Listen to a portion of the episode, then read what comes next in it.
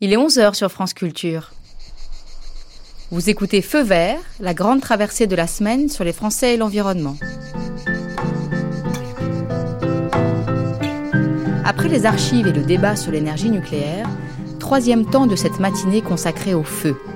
Vous savez que tous les jours, le documentaire vient clore notre série en ouvrant les perspectives, en déplaçant le regard vers des lieux tantôt critiques, tantôt innovants.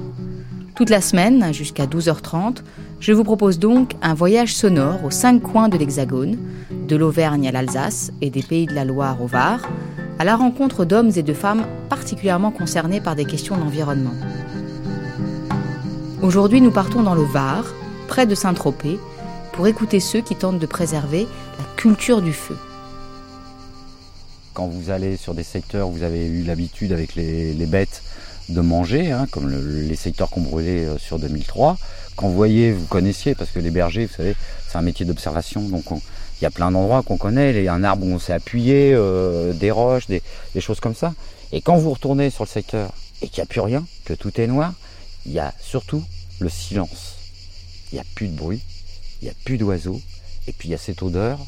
Et ce noir qu'il y avait sur les arbres, du fait qu'il y a très peu, en fin de compte, de précipitations dans l'année, et eh ben pendant très longtemps, si vous vous promenez, vous frottez contre l'arbre, ben vous serez noir de fumée, parce que, en fin de compte, la sang n'est pas partie.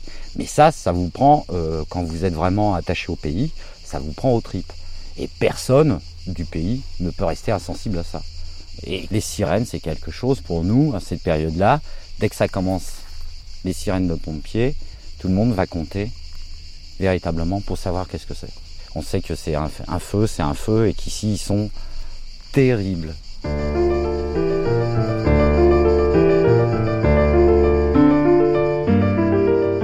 Bienvenue à la Garde Freinet, vieux village de Provence niché au cœur du massif des morts. On y accède par des routes pittoresques, serpentant dans une nature sauvage, où les forêts d'essence diverses alternent avec des cultures typiquement méditerranéennes. Sa position de sentinelle au sommet du col lui vaut l'appellation de garde et le nom des habitants, les Fraxinois, plus communément appelés Gardois, de Gardiou en provençal. Le maquis de la garde Freinet, identique à celui de Corse, a la particularité d'être hautement inflammable. Les feux de 1979 et plus récemment les incendies de l'été 2003 ont marqué les consciences tant ils ont pris une ampleur nationale. Il faut dire que 10 morts, dont 3 pompiers, ça ne s'oublie pas.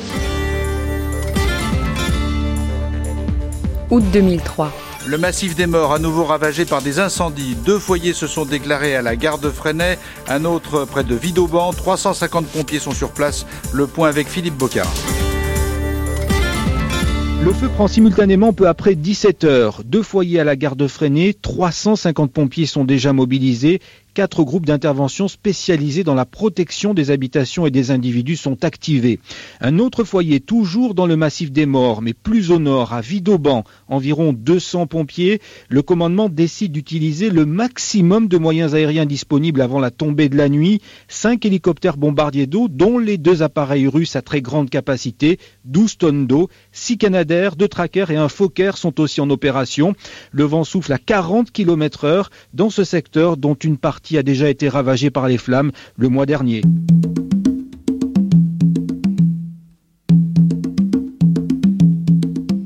André et Marie-Jeanne Pruvot, tous les deux habitants de la garde Freinet, se souviennent. Le, feu est, arrivé, nous, euh, dix heures avant qu'il soit à proximité, nous savions qu'il viendrait. Parce que, Comment en fait, vous saviez ça? C'était le, petit, le matin, hein, au petit déjeuner, Marie sors et j'ai senti à l'odeur. J'ai dit, il y a un feu quelque part. Ça sent. De toute façon, j'ai l'odorat très développé. En sortant, il était 9h du matin dimanche. J'ai dit, euh, j'ai dit à mon mari, oh, y a, ça sent le feu. Ça sent la, la cendre, je le sens. Donc, il me dit, ah bon, tu crois? Donc, on a commencé à scruter un peu le ciel. Et puis, euh, oh, quoi, une demi-heure après, j'ai entendu euh, la sirène de la garde freinée. Et donc, on a téléphoné tout de suite pour savoir où il était. Et quand ils nous ont dit qu'il était parti des Maillons, nous, en tant qu'habitants de la garde freinée, quand on vous dit que le feu part des Maillons, vous savez qu'il arrive à la garde freinée. Il prend toujours le même chemin. C'est d'ailleurs pour ça qu'on devrait quand même se pencher sur la question et essayer de faire une prévention vraiment efficace, puisque en fait, il n'a pas tellement d'originalité en ce qui nous concerne, hein, en, en, ce qui concerne la garde freinée, parce que le 11 août 79, c'était le même. Il a pris le même chemin. Donc nous savions par où il devait arriver et, et on l'attendait. Voilà, donc, euh, et, mais là, on était là. Et euh, j'avais peur et pas peur, si vous voulez. Parce que intérieurement, j'étais euh, fidèle à ce que je m'étais dit il y avait très longtemps. Et euh, je sais pas comment vous expliquer. C'était, c'était pas un rendez-vous, mais, euh, mais presque. Et j'ai dit cette fois, euh, cette fois, ça, ça, ça se passera pas comme la première fois. Je serai là, enfin, avec mon mari évidemment, parce que moi je serais peut-être pas restée toute seule, et si j'avais été toute seule, j'en sais rien. Et puis il y avait les pompiers aussi, puisqu'en 79 ils sont pas du tout venus, alors qu'en 2003 euh, ils sont venus. Et puis bon, on avait bien débroussaillé, donc euh, on avait, euh, enfin on avait peur. Le, le pire, le pire, c'est l'attente. C'est-à-dire que vous savez qu'il va venir. Oui. Et vous savez pas ce qu'il Mais faut pas faire. quand. Et puis vous savez pas ce qu'il faut faire. Puis on pense à tous les clichés, enfin à tout ce qu'on vous rabat les oreilles. Bon, euh, on pense ben, qu'il faut pas partir, mais c'est vrai, c'est vrai- oui. Le pire, c'est l'attente. On est là, on sait qu'il va arriver, puisque on, le sait, puis on voit les, en plus on le voit de très loin. Il est très loin et vous pensez qu'il est très près, parce que le ciel est, rouge écarlate. Il y a un bruit, alors que qu'il était assez loin. Moi, je croyais qu'il était à quelques mètres, tellement ça fait du bruit et tellement le ciel est rouge. Et puis il y a des flamèches, puis, a- puis ça sent la fumée, puis on a les yeux qui piquent, donc on s'imagine qu'il est très près, et il est loin. Alors vous imaginez quand il, quand il approche. Et en fait, on, ce qui, moi, ce qui m'a gêné, c'est que on a fait des tas d'erreurs parce que on a commencé à arroser euh, le toit, la maison, les locataires aussi, ils ont arrosé presque toute la journée alors que c'était une erreur parce qu'avec le vent, l'eau sèche immédiatement et ça sert à rien d'arroser. Euh, il faut attendre qu'il soit euh, vraiment très très près pour arroser à la limite. Il y a des tas de choses que, alors on essayait, moi j'essayais de penser, j'avais rempli toutes les bouts, les des bassines d'eau parce que j'avais mis des bassines d'eau à chaque ouverture parce que je me suis dit si il y a la fenêtre qui prend feu, euh, parce qu'après, quand vous êtes dans l'incendie, vous n'avez plus d'eau courante, puisque l'électricité est coupée, donc vous n'avez plus d'électricité, plus, plus d'eau, plus rien du tout. Donc avant que ça arrive, tout ça, il faut préparer, moi j'avais mis tout plein de bassines d'eau, j'avais rempli le bidet d'eau, tout ce que je pouvais remplir d'eau, je l'avais rempli, euh, au niveau des fenêtres, au niveau de tout ça. Ça, vous saviez Ah, que le- l'électricité Ah bah, et l'eau étaient coupées. Ça, c'est ah des bah choses oui. qu'on sait. Ah bah oui, on le sait. Ça. De toute façon, quand ça brûle, tous les poteaux que vous avez vus là, ils étaient en bois. hein. Ils ne les font même pas en, en ciment. Enfin, bon. Donc quand ça brûle, tout brûle. Et là, Bon. vous n'avez pas eu envie de téléphoner aux pompiers pour savoir peut-être un peu mieux ce qu'il fallait faire, euh, pour euh, Non, leur demander conseil, Oh pour leur dire euh, ne non. nous oubliez pas. euh. Oh non, non, non, Non. faut pas les appeler. Hein. Non, non, non. Ah, ils, sont Non, là, non. ils sont là pour ça quand même. Bah, oui, mais bon, ils ont. Non, vous- ont- vous disiez, Non, on va- ils on va faire Bon, les, les- ils les pompiers ont autre chose à faire. hein. Voilà. Euh, Et puis ils obéissent, ils obéissent à des ordres. Des ordres, moi je vais les appeler. euh, pff, euh, ils- on est des hectares, il y a des hectares et des hectares qui brûlent. Pensez-vous, vous allez encombrer euh, le téléphone. Pourquoi faire Non, non, non. D'accord, donc vous aviez prévu euh, l'arrivée du feu dans votre maison Oui. et de d'y faire face. Oui. Alors, Par contre, je les ai vus arriver. Hein? Les pompiers. Oui. Et c'est vrai que ça fait du bien. hein. Avec leur matériel impressionnant, parce qu'eux, ils ont des grosses bottes, ils ont, ils ont tout. Je me suis dit, oh là là, les professionnels, quelque part au fond de soi, moi, c'est vrai que ça m'a fait plaisir. Je me suis dit, comme j'avais un peu peur, quand on les voit arriver, on, on a moins peur. Et puis après, euh, donc ils installent leur matériel, leur pompe et tout. Donc on, Le feu n'était pas encore là. Hein, Non. non, non, il était, il, a, il arrivait par en haut, par la cour. Parce qu'en en fait, si vous voulez, quand il monte, il arrive à la garde freinée. Et après, il arrive à la cour, qui est un hameau qui est bien au-dessus. Et ce qu'il faut, c'est qu'il ne faut pas qu'il passe. Il faut pas qu'il arrive, de- qu'il passe à la cour et qu'il saute la crête, parce que c'est pour nous. Donc, il était à la cour, on le savait, parce que nous, on a un ami intime, le parrain de mon fils, qui habite le hameau de la cour. Et quand il, lui, malheureusement, il y était, le feu a sauté et il, est, il était pour nous. Donc, il m'a téléphoné. Et il m'a dit, écoute, je suis navrée, Mais le feu, il a, il a passé la cour et c'est pour toi. hein. Et là, vous, vous saviez, vous Là, aviez combien de temps là? Euh, trois heures, trois, quatre heures, je sais pas, même. Enfin, j'en sais rien. Il savait- on savait qui c'était pour nous. Et là, bon, donc, euh, la première nuit, il y avait les pompiers. Donc, ils sont restés toute la nuit devant. Parce qu'il faut quand même dire que ça a duré trois jours et trois Oui, nuits, hein, cette oui, histoire. oui, oui, oui.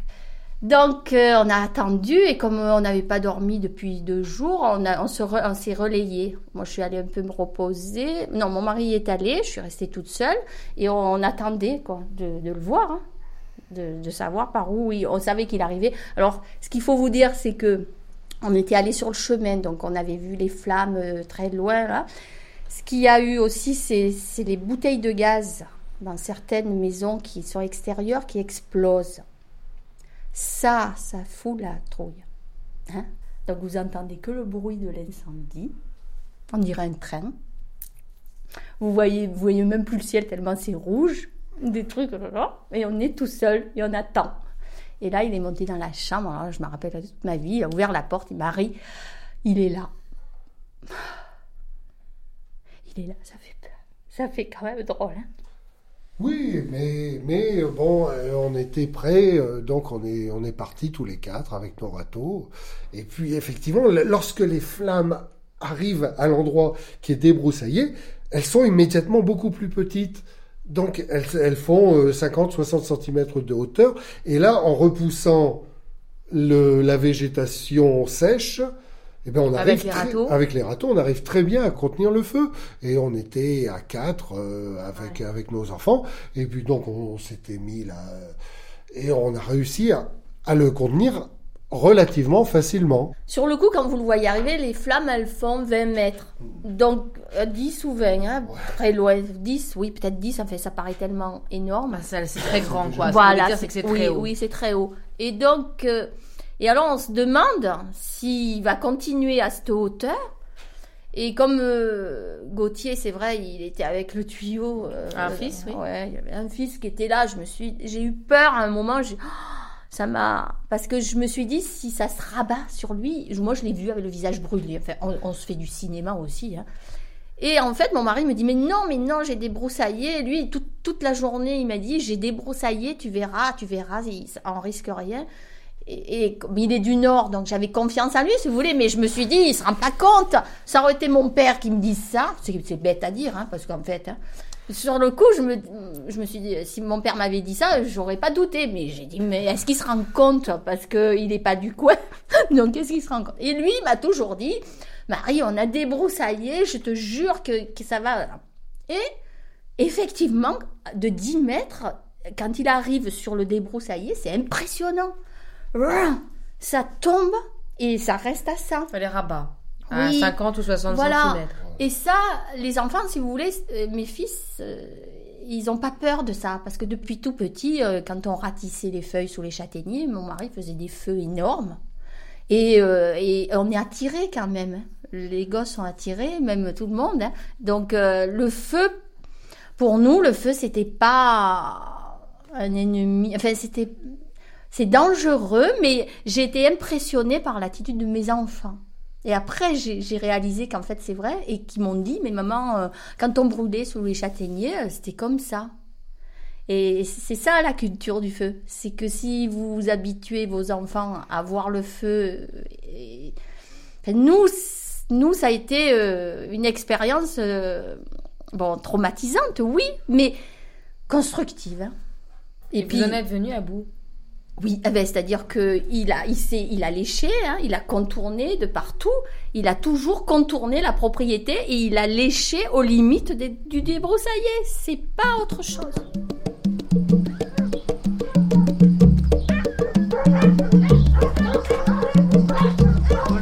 Bonjour. Dans la vigne Oui, oui, mais bon, euh, ça m'avait passé un peu de tête hein, sur le coup, je me rappelais plus, on fait tellement de choses dans la journée. Quoi. D'accord. Euh, moi surtout en plus je me disais mince on est un peu en retard parce que c'est vrai que j'avais pas euh, évalué la distance depuis la carte freinée. Je pensais que c'était juste en dessous. en fait. Non, il y a 10 km. Oui, en si vous voulez, on est au milieu de tout, 10 km Vidovan, 10 km le Luc, on est, on est au centre. Quoi. André Rimbaud, agriculteur viticulteur, ancien pompier, président du comité communal feu de forêt de la gare de Fresnay. On dit que les anciens, ils ont une culture du feu. C'est quoi cette culture? C'est-à-dire, si vous voulez, bon, euh, euh, moi j'ai appris donc avec mon père, bien sûr. Euh, je veux dire, bon, maintenant, les, les formules qu'on fait maintenant, ça n'a rien à voir avec l'ancien temps. Parce que dans l'ancien temps, euh, mon père, il partait, bon, avec d'autres euh, agriculteurs. Et ils allaient la nuit, quand il n'y avait pas de vent, l'hiver, quand il y avait la gelée blanche, si vous voulez, dans la plaine, et ils allaient dans les collines et ils mettaient le feu dans les pinèdes. Ils mettaient le feu dans les pinèdes, donc bien sûr au sommet, et ils faisaient brûler la pinède, comme on dit, à contre-vent, quoi, à la recul, quoi. Et le feu va doucement, doucement. Et ils avaient des pinèdes propres, parce que dans le temps, il y a 100 ans à l'arrière, des pompiers, il y avait quoi, deux camions ou trois, et c'était, je veux dire, euh, bon, je dis pas qu'il n'y avait pas des feux, mais il n'y avait pas les feux de maintenant. Bon, c'est vrai que maintenant, les feux, euh, il n'y a que quand les il y a les jours de Mistral, parce que c'est les gens qui le mettent, hein, ils le font volontairement. hein. parce que si c'était que des feux d'accident, il n'y en aurait pas tellement. hein. Mais bon, chaque fois qu'il y a du Mistral fort, les gens ils allument, ils le font exprès. Ou une jalousie, ou peu importe quoi, mais il y a toujours quelque chose. Et donc, euh, bon, moi en 69, euh, je suis rentré dans le corps de sapeur-pompier de la garde freinée. Et bien sûr qu'à ce moment-là, j'étais quand même assez jeune. Et donc, euh, je veux dire, on, a pratiqué tout le temps pour essayer d'éteindre le feu, pour essayer d'améliorer. Euh, même après, hein, il est passé un temps que j'ai été chef de corps de la garde freinée. Et donc, j'avais fait une fois ou deux pour essayer comme ça de brûler la nuit, quoi. Mais bon, je veux dire, euh, alors il voulait qu'il y ait toujours des véhicules avec nous. Je veux dire, c'était des contraintes, il fallait faire venir les pompiers. Je veux dire, la nuit, on allumait. Mais des fois, on dit, il n'y en a pas pour longtemps, mais avant que la colline elle ait brûlé et tout, je veux dire, les gens, et en plus, ils étaient, si vous voulez, bénévoles. Alors bon, maintenant, le bénévolat, c'est terminé. Je veux dire, dans les casernes, si vous leur parlez du bénévolat, il n'y a plus que les camions, il n'y a plus personne, je veux dire. hein. Alors bon, euh, le temps a changé, il faut reconnaître ce qui est, quoi.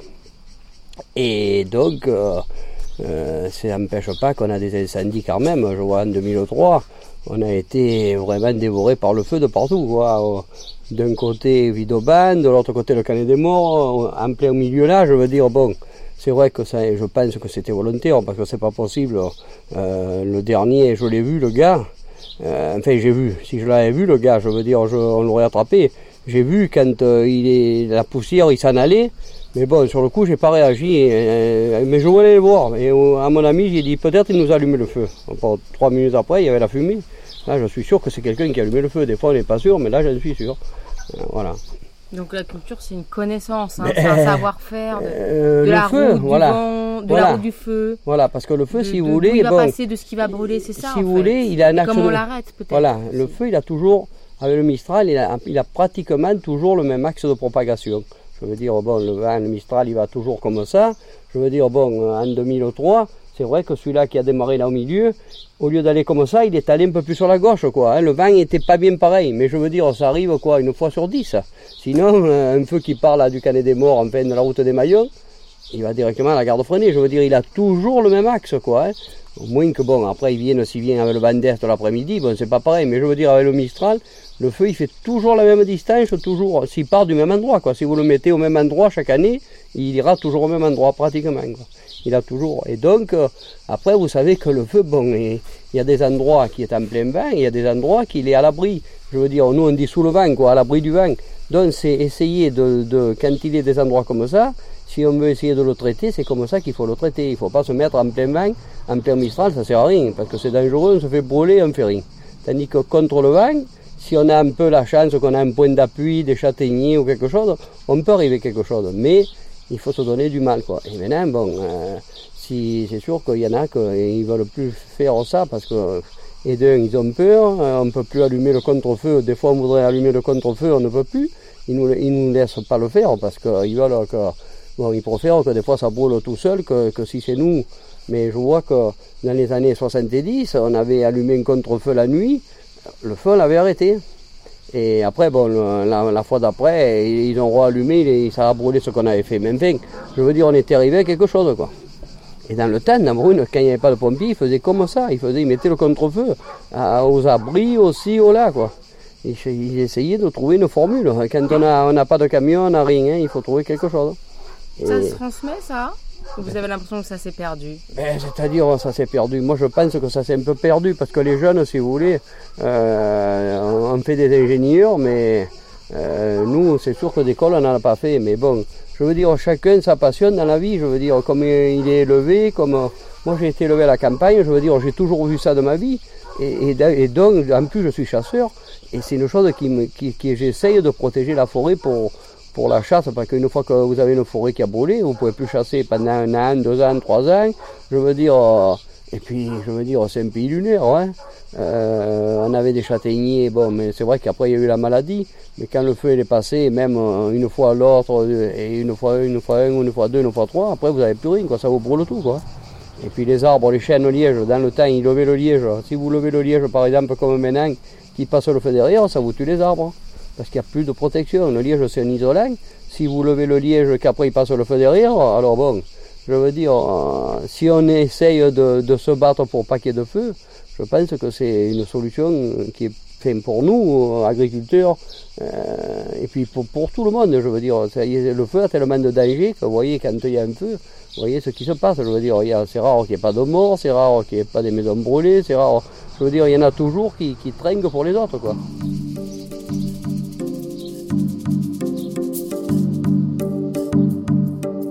Dominique Castellino, première adjointe au maire. Moi, je suis tropézienne de vieille souche, donc je suis à la garde freinée depuis 12 ans et j'ai eu à m'intégrer très très vite dans un contexte de feu assez curieux, puisqu'en 2003, ça, vous savez ce qui s'est passé. Alors, les gardois, eh ben, je vais faire un vilain jeu de mots, mais je l'assume, ce sont des durs à cuire. Ce sont des gens qui naissent avec le feu, qui grandissent avec le feu et qui sont parfaitement, comment dirais-je, capables d'intégrer cette notion, si vous voulez, à la fois culturelle du feu et de se défendre contre le feu. Alors évidemment, à partir de ça, l'ingérence des autres, euh, euh, enfin, si vous voulez, l'action de l'autre, y compris des pompiers, apparaît souvent comme une ingérence. Vous voyez? C'est-à-dire qu'ils acceptent assez mal. je vais vous donner un exemple. Euh, en 2003, donc euh, c'était c'était une catastrophe. Hein. On avait l'impression d'être dans une guerre, ça brûlait partout, les pompiers étaient sur les routes, il y avait je ne sais combien de, camions qui étaient sur. Enfin, c'était c'était épouvantable. Et nous sommes allés dans un endroit très reculé qui s'appelle la Gorgue, où il y a une ferme un peu isolée, et le feu entourait carrément cette ferme. Hein. C'était impressionnant. Et il y avait là une, une dame toute seule avec un gamin de 14 ans. Et la maman était, bon, elle, un peu, pas affolée, c'est pas le mot, mais enfin bon, elle était en train, elle était dans la maison. Et le gamin avait complètement colmaté la maison contre le feu, rentré les chiens, fait des projets, installé tout ce qu'il fallait pour se préserver contre le feu. Donc c'est pour vous dire que si un gamin est capable de ça, n'en parlons pas, les personnes plus âgées sont complètement, enfin, ont, intégré cette notion-là. Connaissent les, les couloirs, ce qu'on appelle le couloir de feu, le couloir de feu, savent comment arrêter un feu, savent d'où il vient, c'est, ils sont à la fois très calmes, très très calmes. En même temps, euh, ils ont cette notion, si vous voulez, de, je dirais pas d'excitation parce que c'est un mot un peu grand, mais euh, le feu est là, on va le prendre, on va l'attaquer et on va faire avec. Alors, à partir de ça, c'est parfois un peu compliqué parce que bon, ben, les pompiers du coin, c'est très bien, mais les pompiers pas du coin, c'est pas bien du tout. Et lorsqu'il vient des pompiers, comme en 2003, par exemple, de Bretagne ou d'Algérie, qui n'ont rien à voir avec nos feux de forêt qui sont dramatiques, eh ben, c'est assez mal vécu et ils supportent assez mal, souvent, euh, la façon euh, de lutter contre le feu de ces gens-là. C'est-à-dire que eux ont des moyens extrêmement efficaces. Ils savent où arrêter un feu, ils savent comment l'arrêter, ils savent vraiment euh, par quel bout le prendre, si vous voulez, d'une façon étonnante parfois, bon, parfois pas toujours licite, puisque, bon, on a, on a parlé longtemps de ce qu'on appelle le petit feu, hein, c'est-à-dire les gens des villages qui allumaient tout simplement des feux pour, euh, pour combattre le feu. Des contre-feux. Des contre-feux. C'est des petits feux, ce qu'ils appellent. C'est pas vraiment le contre-feu. Le contre-feu, c'est encore autre chose. C'est un grand barrage de feu pour effectivement arrêter. Le petit feu, c'est un brûlage, un éco, le, ce qu'on appelle l'éco, je sais plus quoi. L'éco-buage, toute l'année, qui est un petit brûlage systématique de ces brindilles qui fait que vous avez des terrains parfaitement nickel. Bon, j'ai peur que cette culture du feu, qui était quand même, parce que si vous parlez avec les anciens, ils vont, ils vont vous passionner, ils vont vous raconter comment ils ont euh, bah, combattu le feu en telle année, comment ils ont réussi, puisque jamais, enfin pratiquement aucune maison n'a jamais brûlé quand même à la garde freinée. C'est pas pour rien, hein Pas croire, hein je veux dire qu'ils protègent quand même leurs habitations d'une façon absolument remarquable, alors que certains jardins ont brûlé jusqu'aux portes. Hein. Il n'y a pas eu de mort par, en, en, Alors, 1979 Il y a eu des morts Dans les même en grands 2003. incendies. Oui, je sais, c'est en Vous 2003. savez, voilà. Il y a eu 10 morts, dont 3 pompiers. Euh, c'est alors, ça ou je- alors, sur le territoire de la garde freinée, il y a eu trois morts. Il y a eu une grand-mère et sa petite-fille. C'était des Anglais qui ont eu la, la bêtise des pauvres, les pauvres créatures, ça on peut rien dire. Elles, elles se sont, elles sont parties de la maison. Et- alors que bon, si vous voulez, j'aurais peut-être fait comme elles, parce que c'était un chalet en bois, ce que nous n'autorisons pas. Mais c'était une vieille construction, c'était du bois. Donc euh, la grand-mère, quand elle a vu les flammes approcher, son, son mari est parti vers un hameau qui était à côté pour récupérer un camping-car ou quelque chose comme ça. Et elle a pris sa petite fille de 15 ans, la voiture, et elles sont parties vers la route nationale. Elles se sont jetées dans la gueule du brasier. Donc il y a eu un moment où elles ont été entourées par les flammes et la grand-mère s'est jetée sur la petite fille pour la préserver. Donc alors que le linge qui séchait à côté de la maison n'a pas brûlé et qu'il y avait une citerne, bêtement elle se serait mise dans la citerne, tout allait bien. Et la, seconde, la troisième personne, c'était pareil, un promeneur qui a dévié vers Vidoborge sur la garde freinée. Les pompiers, c'est sur Cogolin. Et je dirais que ils étaient, j'oserais pas dire qu'ils avaient rien à faire là où ils étaient, mais euh, si vous voulez, je crois que c'était, euh, ils étaient dans un lieu de défense, disent les anciens, moi je, ne sais pas exactement, où peut-être il n'aurait pas fallu qu'ils soient, il y avait peut-être une autre défense. Donc ils se sont retrouvés dans les flammes, complètement entourés dans les flammes, dans un retour de flammes, sur une route hein, à Cogolin. Voilà.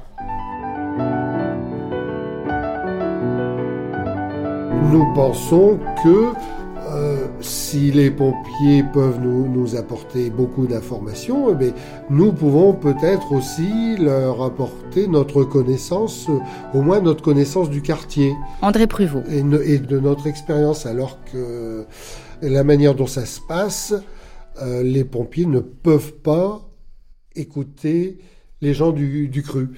Euh, Lorsqu'ils arrivent, ils sont là pour combattre le feu et Dans sa globalité. voilà. Oui, Et ils obéissent à des Mais pas le feu dans le quartier seulement. Et ça, c'est Hmm. moi, enfin, je trouve que c'est pas, c'est pas bien. Enfin, Marie-Jeanne, qui est aussi présidente de l'association des habitants du Val d'Aubert, un quartier de la garde freinée. je, je pense qu'il y aurait des améliorations à faire en, en- avec une meilleure euh, coordination. coordination, mais il faudrait se servir des gens qui habitent sur place. Bon, ceux qui connaissent évidemment pas le, le touriste qui, qui est là en location pour 15 jours, bien sûr, mais dans les quartiers, il y a des gens qui habitent à l'année. Donc euh, nous, au niveau de l'association, on, on est, on est branché entre guillemets feu. Donc on a une expérience. Il faudrait qu'il y ait certaines personnes qui soient référents, si vous voulez, et organiser quelque chose de, de concret, par exemple en hiver, faire des reconnaissances, faire euh, toute une politique de prévention. Moi, je rêvais qu'après après l'expérience dramatique de 2003, il se fasse vraiment quelque chose de d'intelligent, de euh, qu'on profite de cette expérience puisqu'on avait eu la pratique. C'était une chance inouïe d'avoir eu la pratique parce qu'on sait comment ça se passe et de tirer de cet événement quelque chose de positif avec une réelle prévention peut-être des, séances d'information, même que les pompiers viennent informer les populations tous les ans, qui est euh, pas pas un permis de, de vivre en forêt, mais presque. Vous avez un permis de conduire pour conduire votre voiture, vous pourriez avoir un permis de vivre en forêt pour justement pallier à certains inconvénients que sont euh, les incendies. Moi, j'aurais rêvé d'avoir une, une coordination, un échange. Et en fait, euh, les clivages, euh, non, c'est on n'a pas le droit à la parole et c'est eux les professionnels et il n'y a pas, en fait- il y a pas d'échange. Et en fait, cette coordination devait être faite par les comités communaux de feux de forêt. Et lors de l'incendie, euh, on s'est ren- on s'est rendu compte que les pompiers n'avaient pas la possibilité d'écouter les, les gens qui faisaient partie du CCFF. Parce que ils reçoivent des, des ordres et qu'il n'est pas question de, de les discuter. Et c'est aussi parfois compréhensible parce que effectivement, les, on viendrait, venez par ici, venez par là, venez. Non, ils ne peuvent pas. Oui, mais s'il y avait des référents, il n'est pas question d'écouter le, le, le, me- le gars qui passe sur le chemin. euh, moi, je suis. Voilà, non. Mais il y a une organisation à faire. Moi, ce que je comprends pas, c'est qu'il n'y ait pas une volonté d'organisation, de prévention. De prévention, Les incendies. euh, on a tout l'hiver. On a tout l'hiver. Euh, je crois que ça, ça aurait été très, très. euh, très très bien qu'il y ait, qu'il y ait des, des dialogues. André Rimbaud. Après, bon, euh, c'est vrai que euh, il y a des endroits, hein, comme en 2003, bon, nous on leur a dit qu'on connaissait le terrain, aux pompiers on leur a dit, bon, euh, si vous nous écoutiez, il faudrait maintenant taper le feu maintenant, c'est le moment où on peut le taper, parce qu'il y avait un monde abominable, il fallait voir les camions qu'il y avait. Il, y en a beaucoup qui nous disaient on n'a pas d'ordre. Bon, ils attendaient sur la route, mais sur la route, c'est pas une solution. Pour ma part, moi, hein, je veux dire. Et après, le feu, le jour d'après, il a pris le vent et, et c'est là qu'il a tué les pompiers. Bon, je veux dire. Mais je pense que quand même, s'ils nous avaient écoutés, peut-être qu'il y aurait eu quelque chose de mieux. Voilà. Ma- je pense, hein, pas d'abord, vous demandez beaucoup aux gens du secteur, euh, on leur disait il faudrait faire ça, ils vous disaient on n'a pas d'ordre.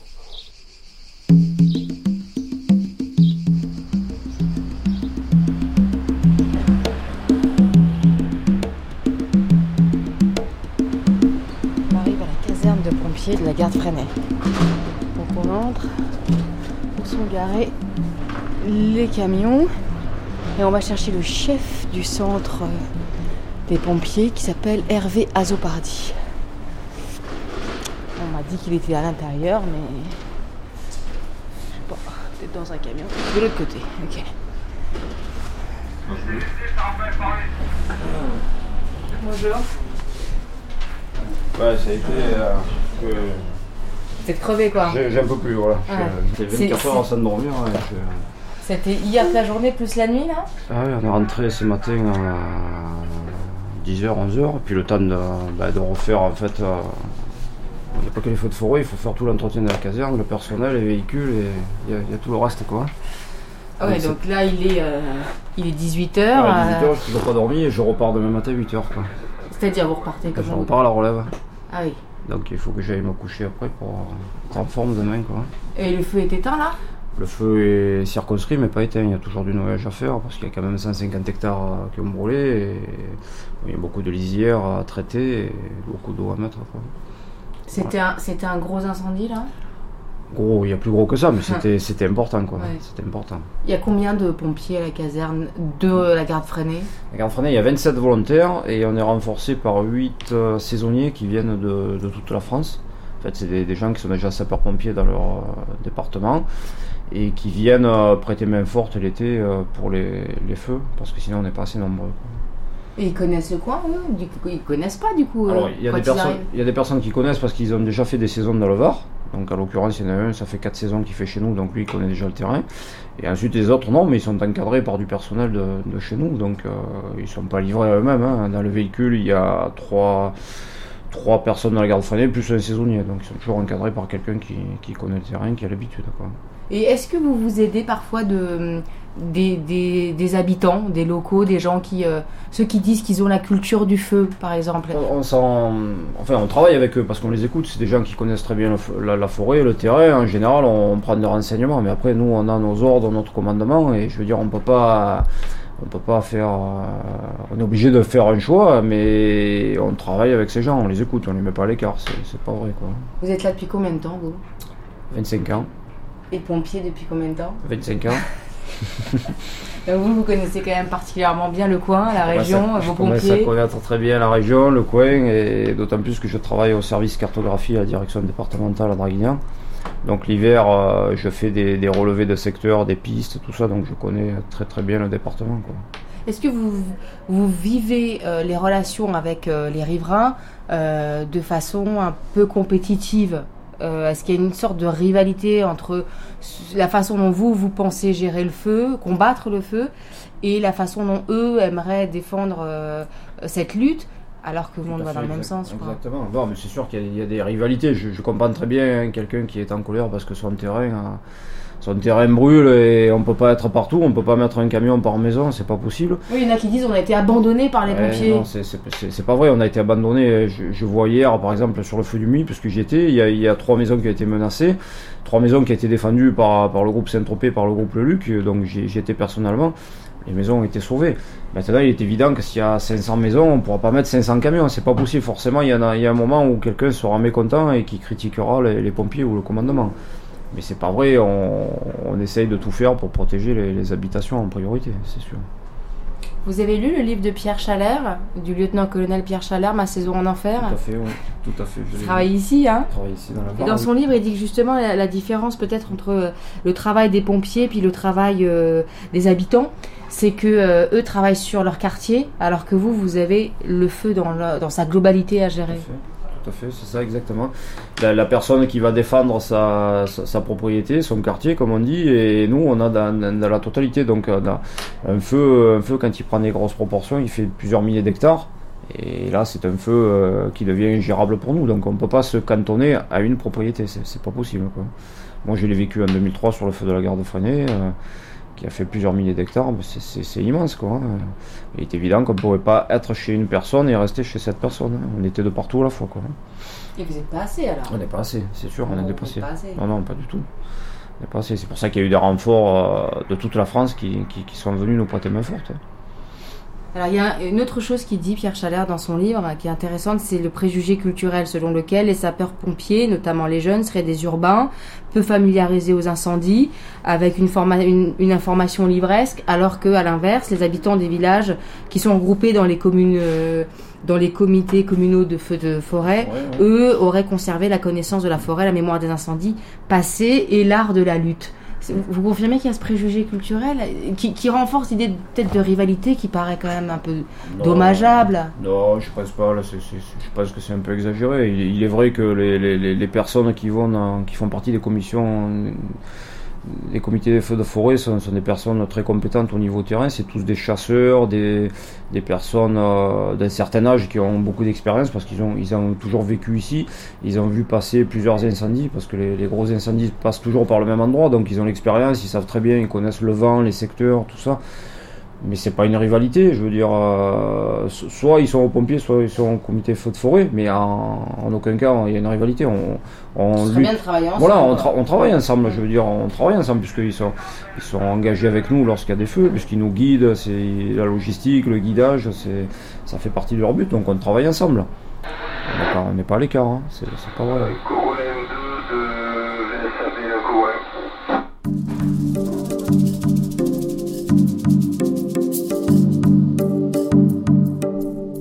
Alors au niveau de la mairie, qu'est-ce qu'on peut faire Alors, justement, vous êtes arrivé au bon Préserver cette culture du feu Alors, qu'est-ce qu'on peut. Ah, pour préserver cette culture. J'étais Déjà. en train de dire. Bon, là, je suis en train, là, au moment où vous, étiez arrivé, vous êtes arrivé, pardon, j'étais en train de faire un petit dossier à envoyer en, en nombre, donc euh, aux gens résidents hors du village, bien sûr. Hein. Bon, parce que euh, pour l'instant, c'est ceux qui nous préoccupent avec le feu. Dominique Castellino, maire adjointe de la gare de Freinet. J'étais en train d'envoyer un petit dossier fait par euh, l'ASDI, c'est-à-dire les pompiers, en expliquant la conduite à tenir en cas de feu. Que voulez-vous que je vous dise? Il y a ça qu'on peut faire au niveau de la mairie. Il y a à préserver ce qu'on appelle les comités communaux d'action euh, enfin, contre les feux de forêt, les feux de forêt, les CCFF. Qu'est-ce qu'ils font ces gens-là? Ces gens-là, ce sont des, en général des gens du village, bien implantés dans cette culture feu, à qui on permet de prendre une voiture que nous avons achetée, qui est une grosse, une sorte d'espèce de grosse jeep, jeep là, euh, très costaude, avec un réservoir euh, derrière, qui ne sert pas à grand chose sinon à, à- à arroser un petit feu, mais leur travail est tout autre. C'est-à-dire que dès qu'il y a du Mistral, et l'été, ils font des rondes. Alors ils sont par deux, et ils surveillent les feux. Ils regardent s'il y a du feu, et dès qu'il y a la moindre, le moindre doute, ce sont les premiers à porter en quelque sorte à la connaissance des autres ce, feu qui risque de commencer. Et ils ont une, autre fonction qui est encore beaucoup plus intéressante, c'est une fonction de pilotage. C'est-à-dire que dès qu'il y a un feu, ils expliquent où est ce feu, comment il a pu partir, par où on peut l'at- l'atteindre, parce que les pompiers vont arriver, ils vont arriver en nombre extrêmement important, et donc il va bien falloir les dispatcher convenablement. Et ben c'est leur fonction aussi. Bon, ils aimeraient en avoir d'autres, c'est-à-dire parce que ce sont des gens qui ont justement une culture du feu, tous ces gens-là, assez, assez étonnante. Et euh, c'est vrai qu'ils aimeraient qu'on tienne compte davantage de leurs conseils. Parce que tous tels qu'ils sont, sont capables, presque pas eux seuls, mais disons de défendre, enfin eux seuls de défendre leur maison, et certainement à deux ou trois de défendre un, sacré bout de, village, hein, je dirais tout au moins de pâté de maison. Mais justement, on, a rencontré des, habitants de la garde Freinet, d'un quartier de la garde Freinet, qui nous, qui nous ont raconté leur expérience de 2003 et qui regrettaient qu'il n'y ait pas plus de partage des connaissances et de savoir, qu'il n'y ait pas plus de dialogue. Est-ce qu'au niveau de la mairie, on ne peut pas organiser ces rencontres entre professionnels et civils un peu plus? Alors, oui, c'est vrai. On pourrait effectivement faire des réunions publiques où il y aurait ce partage-là, où on pourrait discuter, apprendre. Mais si vous voulez, on fait déjà euh, des... Euh, y a, bon, il n'y a pas assez des réunions avec les, des comités de, de, feux de forêt où on pourrait discuter avec eux. Mais c'est vrai qu'au niveau... C'est une piste à, tenir. Et euh, moi, je pensais... Enfin, si vous voulez, il me semblait qu'on en avait fait un petit peu, mais peut-être pas assez. Hein. Effectivement, il faudrait qu'on se réunisse et que l'on puisse, autour du feu, on fait beaucoup, si vous voulez, actuellement, on a ce PPRIF qui nous angoisse, qui nous pose beaucoup de problèmes. C'est-à-dire que si vous avez entendu parler des plans de prévention contre les incendies de forêt, du PPRIF, qu'est-ce qu'ils disent ces PPRIF Ils disent que les gens sont en danger dans la forêt, donc on va les mettre dans les villages. Ils n'ont plus le droit de construire en forêt, et ils vont donc euh, se rapprocher des villages, et si leur maison brûle, eh ben, elle ne sera pas reconstruite. Alors c'est à la fois, c'est une catastrophe. Hein c'est une catastrophe pas seulement parce que c'est un bien privé qui va être euh, pris, mais c'est aussi une catastrophe parce que ça fait une désertification de la forêt. Donc le feu, on se réunit beaucoup, on travaille beaucoup sur ce feu. Euh, c'est, enfin surtout sur les moyens, disons sur cette carte des aléas, ce qu'on appelle, vous en avez entendu parler peut-être, hein c'est-à-dire le fait qu'on ne puisse pas habiter dans tels endroits, enfin des, des endroits rouges ou ou, euh, violés. Enfin bon, ce sont des endroits un petit peu euh, dramatiques.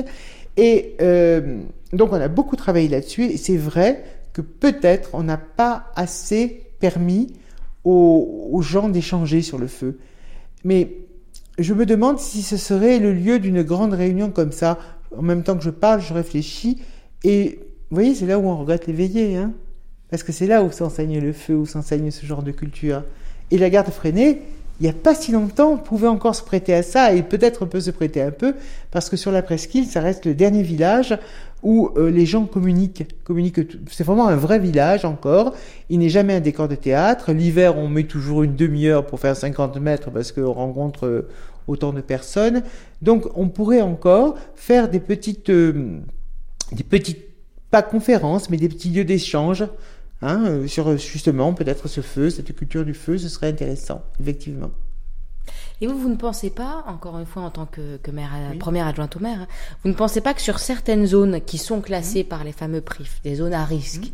euh, que euh, certains disent des zones de couloir du, mmh. du feu, vous ne pensez pas que c'est une erreur d'accepter une, construction nouvelle endroit-là. C'est-à-dire qu'on n'enlève pas les constructions déjà existantes, mais donner un permis de construire justement là où on sait que ça risque de brûler, est-ce que c'est pas une erreur ça? Alors d'abord, les cartes des aléas et les couleurs de feu n'ont pratiquement rien à voir, paradoxalement.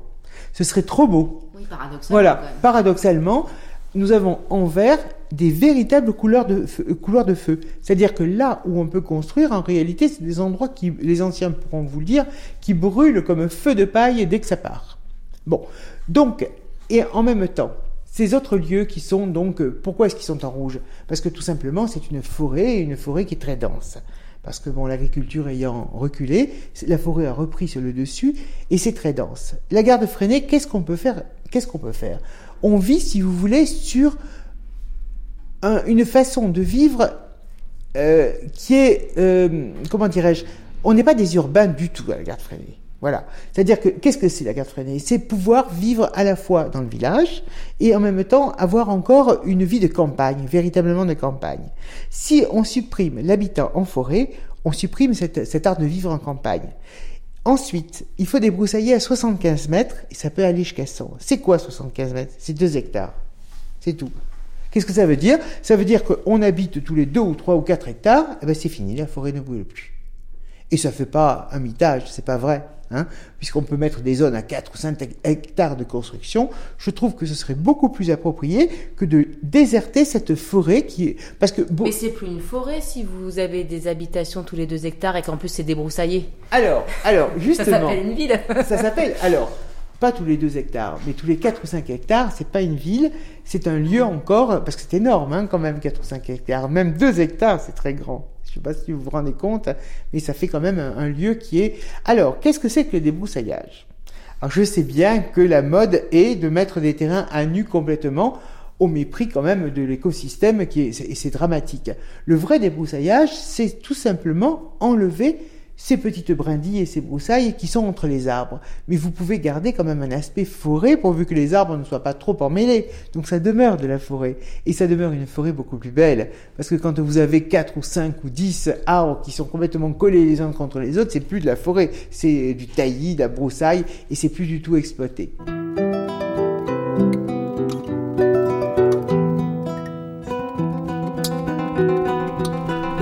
Pour éviter les feux de forêt, rien de tel que le débroussaillement. Éric Rigolo, chercheur à l'Institut national de recherche agronomique, spécialiste de la prévention du feu, travaille sur l'usage du feu et son écologie. Quelle est, pour commencer, la différence entre un feu et un incendie? L'incendie, c'est un feu qui a quelque part dérapé, euh, qui a échappé à, à, la surveillance ou à la maîtrise de son utilisateur et qui euh, devient un phénomène qui s'auto-entretient et qui nécessite des moyens de secours euh, pour, pour, pour, pouvoir être éteint. Donc c'est le phénomène du feu sauvage, hein, du feu non domestiqué, euh, que l'on doit mettre en, en, en, contrepoint du feu qui est domestiqué et qui doit être accepté accepté comme tel, soit sous une forme traditionnelle, soit sous une forme modernisée, on en reparlera. Mais il y a c'est donc ces deux aspects du feu. L'incendie, c'est l'aspect feu sauvage, non maîtrisé, qui doit être éteint. Vous, vous travaillez sur les deux types de feu, domestiqué, non domestiqué, c'est le même pour vous? Euh, le, le, mécanisme, le, le mécanisme est, est, le même, euh, avec une, une, amplitude, une magnitude qui n'est souvent pas la même. Le feu maîtrisé, le feu domestiqué, est un feu euh, en général qui a un objectif, qui est une technique, euh, qui euh, est s'apparente à, à, un outil. Donc on, on, veut faire quelque chose avec le feu, par exemple éliminer des servants de vignes après avoir fait la taille des vignes on veut faire quelque chose avec le feu, par exemple, euh, rénover une pâture euh, au bénéfice d'un troupeau dans, un contexte pastoral. On veut faire quelque chose avec le feu, on peut utiliser le feu aussi en prévention des incendies de forêt pour débroussailler. C'est euh, traditionnellement une pratique qui a été réalisée dans le massif des Morts et de l'Estérel et qui aujourd'hui est devenue une pratique institutionnalisée, autorisée, moyennant des aménagements nécessaires de la loi, mais on parle là des, des années euh, toute récente. C'est une évolution toute récente dans le contexte français. Qui est dû à quoi? À une augmentation du nombre de feux? À de nombreux dérapages des feux vers les incendies? Il est surtout dû à euh, une, euh, une prise de conscience qui est la suivante. Effectivement, le feu a deux facettes. Il faut reconnaître ces deux facettes et bien savoir les identifier. Une facette qui est assez facilement accepté, qui est communément reconnu, c'est le feu destructeur, le feu ennemi, le feu euh, donc sauvage. Par ailleurs, le feu comme outil, ou plutôt comme technique, euh, c'est cette facette euh, qui, lorsque la technique est bien maîtrisée, peut permettre d'atteindre des objectifs. Et aujourd'hui, on se rend compte qu'on s'appauvrit à ne pas le valoriser, à ne pas valoriser cette technique. Donc, une partie de notre effort de recherche et aussi de, de développement avec les partenaires de, de, la gestion, pompiers, forestiers, c'est de redonner au feu euh, sa place dans le cortège des solutions pour la prévention et la lutte des incendies de forêt. Quand vous dites feu ennemi, vous entendez ennemi de l'homme ou ennemi de la forêt et de ce qu'elle comporte, c'est-à-dire de l'écosystème? Les deux, c'est-à-dire que dans un paysage méditerranéen euh, comme ceux du sud de l'Europe, euh, on a des espaces naturels qui sont euh, éminemment euh, imbriqués avec des installations humaines, des zones urbanisées, des ressources, des productions agricoles. Et tout incendie qui se développerait de manière non maîtrisée peut à la fois endommager le milieu naturel et en même temps détruire des maisons et éventuellement mettre des vies en péril. Donc aussi bien l'écosystème que l'homme est menacé par le feu non maîtrisé. C'est pour ça qu'on ne peut se permettre dans nos régions d'Europe du Sud de laisser divaguer un incendie. En revanche, on, peut utiliser la technique du feu aussi bien pendant l'hiver en phase de prévention, et on appelle à ce moment-là ce feu le volage dirigé, ou le feu pastoral, et aussi bien pendant l'été en phase de lutte, euh, lorsque euh, cette technique est mise entre les mains de spécialistes institutionnellement reconnus, on appelle ça là le feu tactique, le contre-feu. Donc ces deux techniques qui, constituent la, face euh, domestiquée du feu, à des, des magnitudes, des, des, impacts tout à fait différents de l'incendie, puisque a priori, non seulement le contour euh, sur lequel on applique le feu, mais aussi la puissance du feu est maîtrisée. Euh, et elle est régulée pour atteindre un objectif de gestion, de sorte que euh, le résultat est quelque chose qui a été souhaité, et non pas quelque chose comme l'incendie qui, qui, peut être dommageable. quand vous parlez du contre-feu, le contre-feu, c'est donc allumer un feu pour combattre un feu qui est en train de déraper, c'est ça? Et espérer arrêter le feu qui a été déclenché involontairement par un autre feu qu'on va déclencher cette fois volontairement, c'est ça Oui, tout à fait. C'est un feu tactique, c'est-à-dire que c'est un outil supplémentaire pour le sapeur-pompier ou pour le forestier euh, pour lutter contre les incendies de forêt. Euh, associé aux outils conventionnels. là, on ne parle pas euh, de, de techniques qui viennent se substituer à d'autres, mais qui viennent en complément, qui augmentent la palette des possibles. Donc cet outil, cette technique permet effectivement, euh, en allumant un feu contre un autre feu, euh, sur des emplacements bien choisis, avec euh, une parfaite intégration dans le dispositif de lutte, toutes les autorisations nécessaires, éventuellement, lorsqu'on a trouvé la bonne opportunité, de ralentir ou d'arrêter un front principal. Alors là, on est dans un endroit qu'il faut préciser parce qu'il y a pas mal de vent. On est à la, au, comment ça s'appelle? On est au Canet des Morts. C'est-à-dire entre l'autoroute et la gare de Freinet, à, peu près 20 euh, minutes de la gare de Freinet. Et on est un jour de grand Mistral qui est le vent le plus propice à la propagation des incendies de forêt. Oui, effectivement. Euh, ce que l'on craint pendant la période estivale, ce sont ces journées-là. Euh, ce sont faut aussi dire qu'on est en plein mois de juillet. Oui. et qui fait très beau. Voilà, une belle, une belle rafale de vent. Formidable rafale de vent. Que je qualifierais de tornade, mais qui manifestement vous ne vous effraie pas parce que c'est ce qui est courant dans la région. C'est le phénomène du Mistral qui euh, a lieu quelques journées dans l'année, aussi bien été comme hiver, euh, parfois des séries de journées qui se suivent. Et l'été, ce sont les jours euh, où le risque feu est maximum, pendant la période de forte température et de forte sécheresse. Euh, l'élément supplémentaire qui aggrave le risque au point de, le transformer en risque extrêmement sévère, c'est euh, ces journées de grand vent. Euh, le vent étant l'un des vecteurs de propagation du feu avec le combustible. Qui va permettre donc au feu d'atteindre des sévérités et puis d'atteindre des, comportements qui sont difficilement contrôlables. Alors j'ai lu que c'était une idée reçue que le feu avait plutôt cours en été, qu'en fait ici c'était beaucoup aussi en hiver entre septembre et décembre C'est une autre idée reçue ou c'est une idée fausse tout simplement?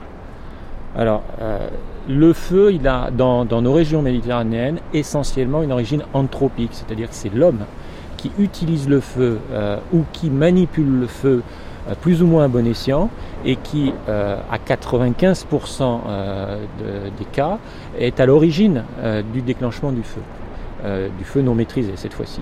Donc euh, cet usage du feu, il, est 365 euh, jours sur 365.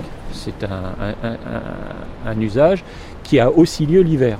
Il y a un certain nombre de besoins de feu euh, dans le monde agricole, dans le monde pastoral, qui sont effectivement moins prégnant aujourd'hui du fait de, la déprise de ces pratiques dans, ces départements euh, littoraux euh, et fortement urbanisés, mais qui existent quand même et qui peuvent générer euh, des, des, départs de feu, cette fois-ci non contrôlés, qui sont les incendies. Alors, il y a, vous parliez de la prévention tout à l'heure. On arrive euh, en général, euh, comme moi, avec des idées qui sont des idées extrêmement naïves. La prévention la plus simple, c'est euh, celle qu'on voit sur les panneaux des routes, hein, c'est-à-dire ne pas craquer d'allumettes, ne pas fumer dans une forêt. Manifestement, c'est beaucoup plus complexe que ça et beaucoup plus subtil. La prévention, elle passe par tout un tas de techniques que vous, sur lesquels vous travaillez, que vous apprenez ensuite à, des forestiers, à des pompiers qui eux-mêmes, en retour, vous apprennent sans doute des choses et des techniques que vous ne connaissiez pas et qui permettent de prévenir les risques d'une certaine façon. Oui, donc là vous, vous, faites allusion à une forme de prévention qui est la sensibilisation.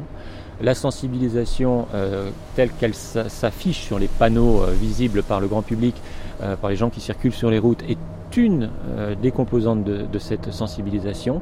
Il y a des sensibilisations beaucoup plus ciblées, et notamment sur les professionnels eux-mêmes, les Méditerranéens eux-mêmes, on a trop tendance à penser que le feu, c'est un problème lié aux, populations touristiques qui ne connaissent pas la région et qui arrivent ici avec des comportements qui ne seraient pas adaptés. Mais il faut aussi savoir que beaucoup de feux sont liés aux activités des agriculteurs locaux, des, des forestiers locaux qui, dans leur pratique quotidienne, ont des activités qui peuvent générer du feu.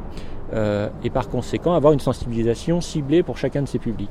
Mais la prévention, c'est aussi euh, bien d'autres choses. C'est un, grand, un grand pan de la prévention qui est extrêmement développé en France, c'est tout ce qui est maîtrise du combustible. Parce qu'évidemment, euh, dans, l'équation du feu, le combustible, c'est-à-dire la végétation méditerranéenne vue avec l'œil du feu, qu'est-ce que c'est? C'est euh, au lieu de voir des plantes décomposées euh, par espèces botaniques, on peut voir un ensemble de particules qui ont des propriétés physiques, chimiques, thermiques, qui ont un certain comportement au feu. C'est un petit peu notre rôle de chercheur d'essayer d'établir ces classifications-là. Couper l'herbe sous le pied du feu, c'est couper l'herbe tout court et le buisson aussi. Euh, en général, dans une forêt, les strates basses, arbustes, herbes, sont celles qui vont permettre de conduire le feu jusqu'au sommet des arbres. Et à ce moment-là, le pompier ne peut plus atteindre ce type de feu. Les moyens de lutte en général, quand le feu est total, lorsque le feu est passé dans la, frondaison, dans la cime des arbres, est un feu euh, qui dépasse les moyens conventionnels de lutte. Donc le but du jeu de la prévention, c'est de préparer des zones où le combustible a été éliminé, voire réduit, euh, parce qu'on est dans une dynamique de repousse, donc on n'arrive jamais complètement à l'éliminer, euh, de sorte que l'été venu, le feu passant par là, le pompier pourra s'y positionner pour être en sécurité, pour déployer des actions de lutte efficaces, soit euh, simplement limiter les effets du feu, soit au mieux l'arrêter. Et ce, type d'aménagement, on appelle ça une coupure de combustible, c'est-à-dire un, aménagement complet. La composante débroussaillement est fondamentale, mais on viendra y adjoindre euh, des moyens d'accès par des pistes forestières, des moyens en eau pour que le pompier n'ait pas à redescendre au village pour se ravitailler sur place, donc des, citernes d'eau, et euh, toute une signalétique adaptée. Donc la prévention, c'est quelque chose de complet. Euh, on a aussi d'autres composantes qui sont celles du dire du risque, de l'évaluation de l'aléa feu de forêt, de manière à, cartographier les zones euh, les plus sensibles euh, pour justement y positionner ces aménagements ou alors y développer une réglementation adaptés pour protéger les populations. Et c'est par exemple euh, toute la politique des plans de prévention euh, des risques incendies de forêt euh, qui est fondée sur ce travail en amont de d'évaluation, de quantification de l'aléa. Donc la prévention, c'est ces différentes composantes.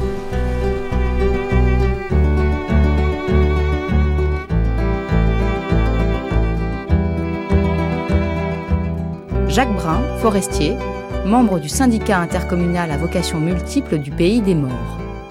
La forêt méditerranéenne, la forêt des morts particulièrement, elle est couverte par principalement du maquis. Le maquis, c'est une végétation arbustive qui est relativement basse, qui est très dense et qui a la propriété d'être composée d'essences qui, euh, qui, sont des essences très hautement inflammables. Euh, donc sur les coupures de combustible, on réalise des travaux qui permettent de faire euh, disparaître, entre guillemets, mais disparaître le plus possible et le mieux possible les essences arbustives à tendance inflammable. Et donc on fait ça sur des zones qu'on choisit particulièrement par, euh, parce qu'elles y sont propices, parce qu'elles sont favorables à être euh, aménagées,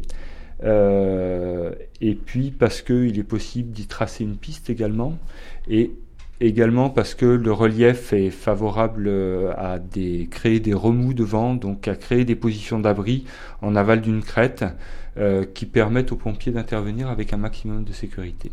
Et donc l'ouvrage qu'on appelle coupure de combustible, c'est bien ça, c'est bien une zone débroussaillée qui constitue la mise en sécurité avec une piste qui permet aux pompiers de transiter, de venir et d'intervenir et d'intervenir à l'abri. Et on complète ça en général par quelques points d'eau. Alors s'il y a un réseau à proximité, c'est des poteaux, mais la plupart du temps, ce sont des réserves fixes, des citernes, qui, sont, qui font entre 20 et 30 mètres cubes.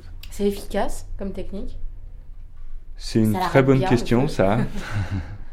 on, on a mis beaucoup de temps à se doter de moyens qui permettaient de savoir si c'était efficace ou pas. On a toujours été convaincu qu'il fallait le faire. Donc ça veut dire qu'on a toujours été convaincu que ça pouvait avoir une efficacité.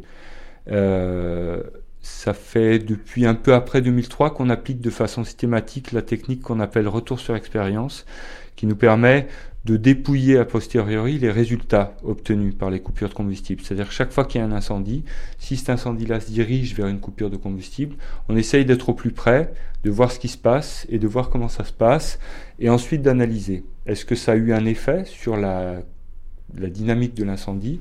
Est-ce que ça a eu un effet sur l'intervention des pompiers? Est-ce qu'ils sont venus? Est-ce qu'ils ont travaillé sur cette coupure-là? Est-ce qu'ils l'ont utilisée vraiment? Euh, Est-ce qu'ils sont venus avant l'incendie? Est-ce qu'ils sont venus après l'incendie? Est-ce qu'ils ont lutté contre le front? Est-ce qu'ils ont rattrapé le front à la descente après la coupure? Tout cet ensemble de choses-là qu'on dépouille après et qui nous permettent ensuite de faire évoluer notre travail, nos ouvrages, en fonction des résultats qu'ils obtiennent. Est-ce que vous pouvez nous emmener voir euh, des zones qui sont des zones de coupure de combustible, euh, des zones de transhumance dont vous venez de parler, euh, des zones de prévention du feu avec des techniques et des méthodes variées? Est-ce qu'il y est-ce que c'est des choses qu'on peut voir dans la forêt, ça? Bien sûr. Allons-y. Ok.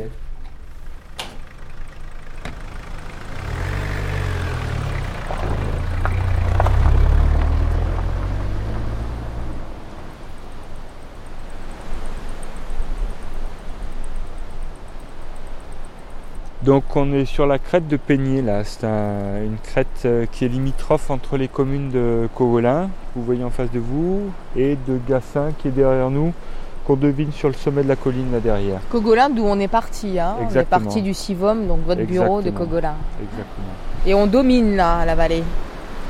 On domine la vallée qui est dite vallée de la Mole, ouais. Ah ouais et donc on est sur une crête. Voilà, alors... Euh, et euh, on sent bien que le vent euh, arrive frontalement sur cette crête-là. On sent bien que toute la pente qui précède, qui est en dessous de nous, euh, elle est exposée au vent et on sent que là, si ça peut partir, si ça peut monter, ça va aller très très vite. Donc, dans un contexte comme ça, si vous voulez la coupure de combustible, il n'y a pas 50 endroits où on peut la poser.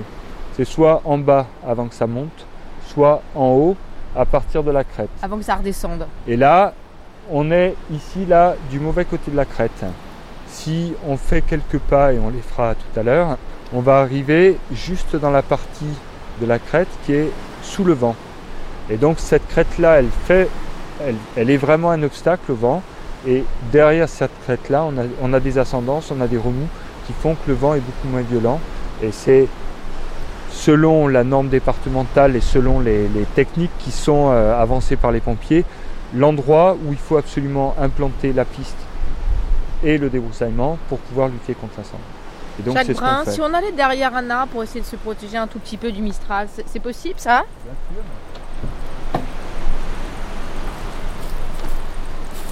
Là c'est pas mal là déjà, hein. ça, ça calme un tout petit peu.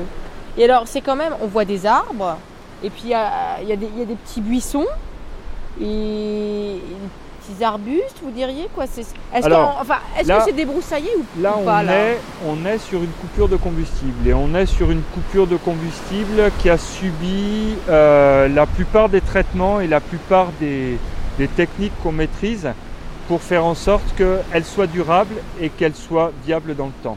Alors, si on se retourne et qu'on regarde la lisière, la limite de la coupure de combustible, on voit un mur de végétation qui est dense, qui est euh, continu. Ça, c'est le maquis. Donc dans ce maquis-là, on a de la bruyère arborescente, on a aussi de l'arbousier, on a des, tas de choses qui constituent le maquis très dense et ça, ça fait des feux dynamiques. Voilà. Sur la coupure de combustible, il y a des arbres, il y a quelques arbustes. Tout ça est espacé. Les arbres sont séparés les uns des autres. Les arbustes ne touchent pas les arbres, sont séparés les uns des autres également. Et au sol, on a un couvert herbacé qui est très léger, qui est euh, pas haut, pas dense. Euh, et donc, sec. Alors il est sec, exact. Il est sec parce qu'on est au 4 juillet, c'est ça hein, euh, la date. Et il, est sec et pas dense également parce que les vaches qui pâturaient ce secteur-là dans le cadre de la transhumance inverse sont parties il y a un peu plus d'une semaine, mais à peine plus. Et donc euh, les éleveurs et les groupements d'éleveurs qui pratiquent cette transhumance-là ont fait durer la transhumance au maximum de ce qu'ils pouvaient parce que printemps pluvieux, donc pousse d'herbe tardive, donc euh, ils sont restés le plus longtemps possible et du coup ils ont consommé quasi la totalité de l'herbe euh, qui, a été produite ce printemps sur la coupure.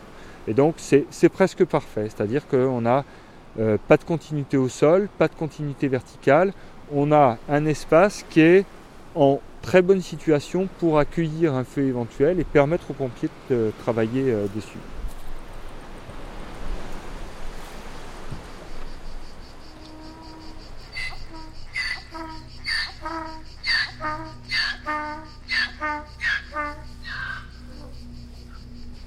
Joël Laville, berger, pratique le débroussaillement avec des ânes.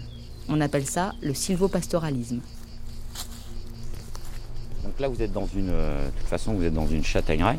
Hein, parce que tout alentour, avant, vous aviez des châtaigneraies. On Alors, sur la... quand même. Hein. oui, il y a du pain. Mais c'est la colline des moulins. Alors la particularité, bon bah là on fait du, là je mets les ânes, donc ils vont nettoyer si vous voulez petit à petit. Alors il faut faire des parcs pas trop grands, parce que sinon euh, ils gaspillent et puis ils vont pas bien manger. Donc je fais des parcs petits. Quand c'est nettoyé, hop ils ont un autre parc. Hein, je fais un autre parc à côté. Que vous, expliquez-nous, vous, vous, les mettez là, vos ânes, parce qu'en en fait, ils, font du débroussaillement. voilà, ils vont faire du débroussaillement. C'est votre idée. Si vous voulez, ils font pas, ils vont pas manger certaines choses. Hein. Euh, il faut toujours essayer de faire un, ça, c'est un premier débroussaillement. À l'automne, si vous voulez, il y a quelqu'un qui va venir couper toutes les fougères qui restera, les choses que les ânes ne mangent pas. Mais ça vous diminue énormément le temps de travail hein, avec des outils euh, débroussailleuses, petites débroussailleuses à fil. Pour le moment maintenant, de toute façon, les grosses débroussailleuses sont interdites du fait des risques d'incendie. Parce que si vous faites, vous touchez avec une lame une pierre, vous avez une étincelle et vous pouvez mettre le feu facilement. Donc euh, aujourd'hui, euh, vous n'êtes pas autorisé à débroussailler avec du gros matériel. Hein. Si vous voulez, bon voilà, euh, ce que vous avez là, eh ben ça va disparaître. Tout ça, ça va disparaître. Toute l'herbe sèche, ça va disparaître. En plus, ils vont la casser. Ça va faire, euh, si vous voulez, euh, tout ce qu'ils vont pas. Il y a des choses qu'ils vont pas manger, mais ils vont les casser. Donc ça va se, disparaître. Et euh, ils vont s'attaquer aux ronces, ils vont s'attaquer à, différentes choses. En hiver, il y a beaucoup moins d'herbes. Et là, ils vont s'attaquer à des repousses de chênes blancs, des arbousiers, de la petite végétation de moyenne hauteur qui, elle, euh, est intéressante à couper, euh, à nettoyer par les ânes. Bon, vous avez apporté de l'eau à vos ânes? Oui. On va leur donner de l'eau alors Tous les jours, tous les jours, il faut de l'eau. Tous les jours, tous les jours, il faut de l'eau. Alors vous voyez, hein, ils sont pas fous. Alors ils aiment bien le soleil, hein, malgré tout, mais voyez. Là, ils laissent là, à l'ombre là. Oui, mais c'est l'heure de la sieste. Là, vous êtes à l'heure de la sieste. oui, c'est vrai. Là, on est en plein début d'après-midi. Ah, mais ils étaient venus nous dire bonjour, puis ils sont repartis puisqu'on n'était pas. Fanny Viens Fanny, viens. Viens, allez, viens. ils viennent bien. Hein. Ah bah, ils sont très très très très euh, puisque je mets des enfants de 3-4 ans dans le parc Donc euh, pour. De toute c'est euh, gentil un âne. Oui oui c'est gentil mais ceux-là sont particulièrement câlins hein, de ils toute viennent, façon. Ils, viennent rechercher.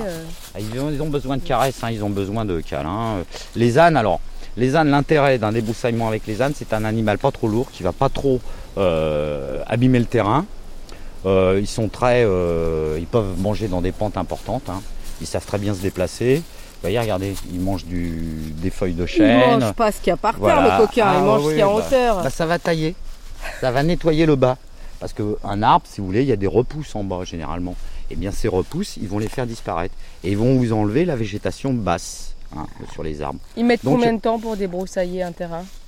Tout dépend de ce que c'est. Si c'est de l'herbe, ça va très très vite. Hein. Euh, pratiquement, euh, si vous voulez, euh, cette, cette superficie-là, si c'était que de l'herbe. C'est-à-dire, je sais pas, moi j'ai pas d'idée de, de bah, Disons, disons 300 mètres carrés. Là, les 300 mètres carrés en une journée et demie, c'est terminé. Ça va très très vite. Hein. Sinon, c'est plusieurs jours. Ah oui, parce que quand c'est moi qui va déterminer, j'ai estimé que là, c'est terminé. ils ont fait leur travail et euh, ça va être terminé. Donc, là, par euh, exemple, vous, estimez que ça en est à quel point là? Là, euh, ça a été ouvert hier. Plein de fougères là. Voilà, c'est des fougères. Alors ça, ça se mange pas. Hein. Oui, ils les mangent pas. Les fougères, ça se mange pas. Hein. c'est trop dur, tout ça. Et, vous savez, hein, tous les animaux sont des gourmands. Donc de toute façon, quand vous y rentrez dans un parc, ils vont manger en priorité ce qu'ils préfèrent. Alors vous les laissez un petit peu, et puis ils vont manger petit à petit, vous voyez, ils vont manger petit à petit ce qui est en dessous les fougères. Et, il n'y aura plus que les fougères.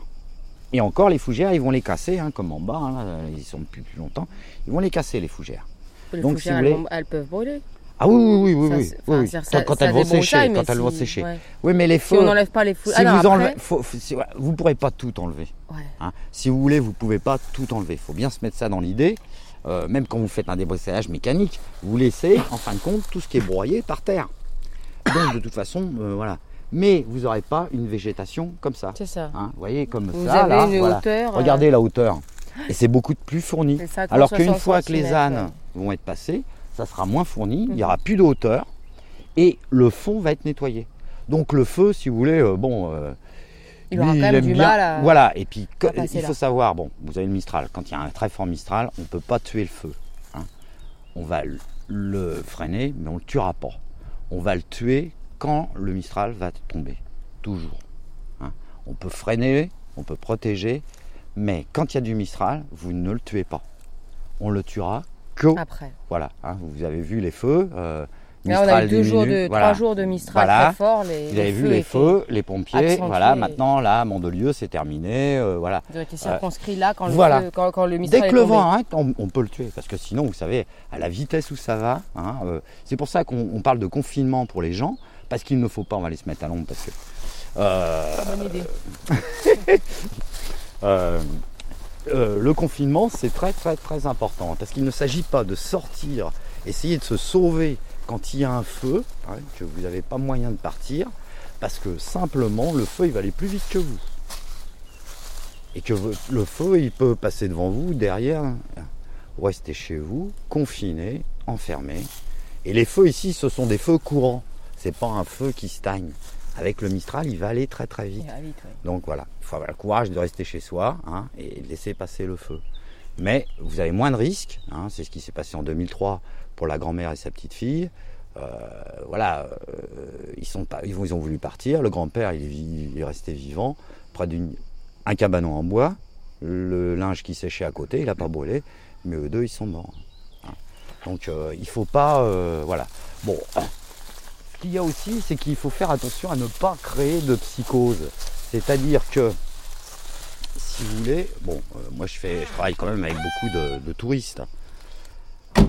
Quand je fais du commercial, hein, quand je vais dans les villages vacances et tout ça, je leur dis, je leur fais les, je leur réindique euh, les interdictions de circulation au niveau du massif.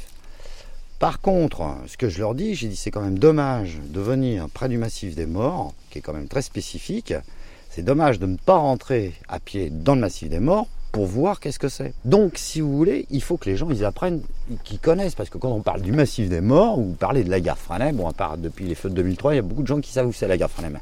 Mais sinon, vous ne connaissez pas. Quand vous dites, ouais, je suis près de Saint-Tropez, Saint-Tropez, voilà, euh, ils ont déjà une idée préconçue. Aucune idée de ce massif forestier, parce que le massif, il est vert toute l'année. Et donc, si vous voulez, c'est dommage que les gens qui viennent, ils ne voient pas le massif. Parce que si vous voulez faire de la pédagogie, en voyant le massif, on dit oui c'est beau, il fait frais, tout ça, c'est agréable et tout ça.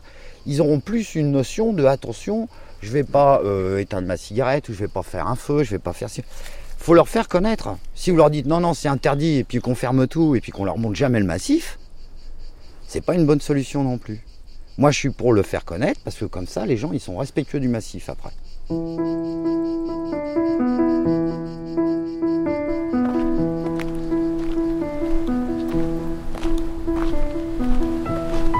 feu a une longue histoire dans le massif des Morts. Allons voir de quoi il est constitué ce massif, accompagné d'un guide naturaliste qui se dit promeneur professionnel, Denis Huin, et qui travaille au Conservatoire du patrimoine, sur les traces du feu de 1990. En fait, l'une des particularités du massif des morts, c'est que ça a toujours brûlé ici. Et malgré les très nombreux incendies, c'est toujours aussi euh, vert, toujours aussi forestier. Et certains spécialistes d'ailleurs disent que la végétation ici est une végétation pyrophyte façonnée par le feu. Comme on en trouve dans d'autres pays, Afrique du Sud, euh, Nouvelle-Zélande, Australie, où le feu fait partie intégrante de la composante des facteurs qui expliquent le paysage qu'on a aujourd'hui. Autrement dit, la végétation ne serait pas ce qu'elle est sans le feu. Voilà. Et il y a même des plantes, on va en parler un petit peu, le chêne-liège, l'emblème du massif des morts, qui est une plante aidée, favorisée par le feu. Alors, bien ou mal, pour le chêne-liège, le feu est un bien. Elle ne brûle pas, cette Alors, plante La plante ne brûle pas, elle est même euh, aidée dans le sens où ses concurrents, le pin maritime par exemple, est totalement détruit par le feu. Et sans le feu, la concurrence serait en faveur du pain maritime. Grâce au feu, la concurrence est en faveur du chêne-liège. Et c'est pas un peu dommage de perdre euh, la diversité? Alors on perd pas de diversité en final. Si le feu euh, détruit le jour J toutes les espèces qui s'y trouvent, ou en tout cas en apparence, 2, 3, 4 ans, 10 ans après, c'est une explosion de vie. Et une explosion de vie qui n'aurait jamais eu lieu sans l'incendie. Eh Alors, ben. je ne suis pas en train de faire l'apologie du feu, c'est clair, mais le feu est quelque chose qui a toujours existé dans le massif des morts. On n'est pas dans le reste de la Provence ici, on est dans le massif des morts. Le feu est une composante du, de la nature, de l'écologie du massif des morts. On vous suit. Alors le chemin est un peu étroit. On va s'avancer jusqu'à un arbre, un chêne-liège qu'on pourra vraiment toucher. Voilà, on va en voir un sur la gauche là.